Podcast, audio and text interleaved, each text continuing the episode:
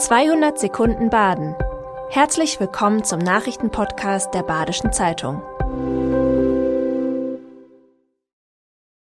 Die Nachrichten am Freitag, den 12. Januar.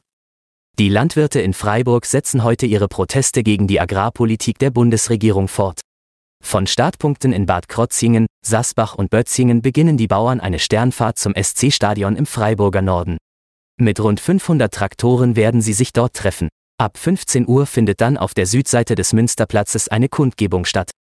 Sprechen werden unter anderem BLHV-Präsident Bernhard Bolkart und Landfrauenpräsidentin Rosa Karcher.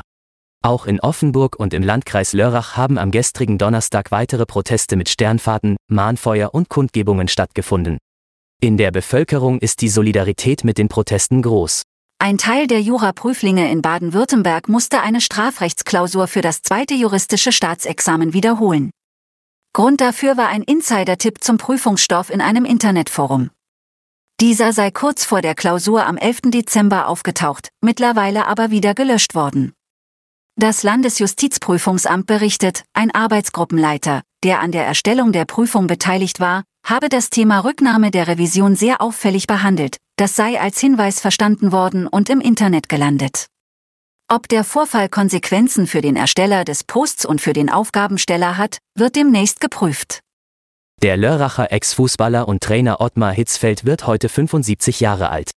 Nach seiner Profikarriere hatte er eigentlich in seinen Beruf als Mathelehrer zurückgewollt. Dafür hätte er aber sein Examen wiederholen müssen. So hat er sich für eine Laufbahn als Trainer entschieden. Zum Glück, denn mit neun Meistertiteln, sechs Pokalsiegen und zweimal Champions League ist er zu einem der erfolgreichsten Vereinstrainer der Welt geworden.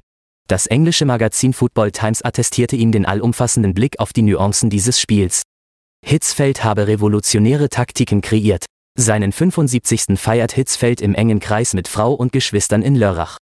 Fußball-Bundesligist SC Freiburg sieht dem letzten Spiel der Hinrunde entgegen. Der SC empfängt Union Berlin.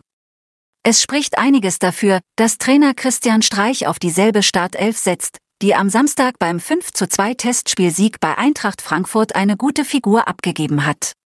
Allzu viele Alternativen stehen dem Coach nicht zur Verfügung. Denn im Wintertransferfenster ist der Sportclub bislang nicht aktiv geworden. Nikolas Höfler fehlt am Samstag wegen seiner fünften gelben Karte. Für ihn rückt Merlin Röhl auf die Doppelsechs.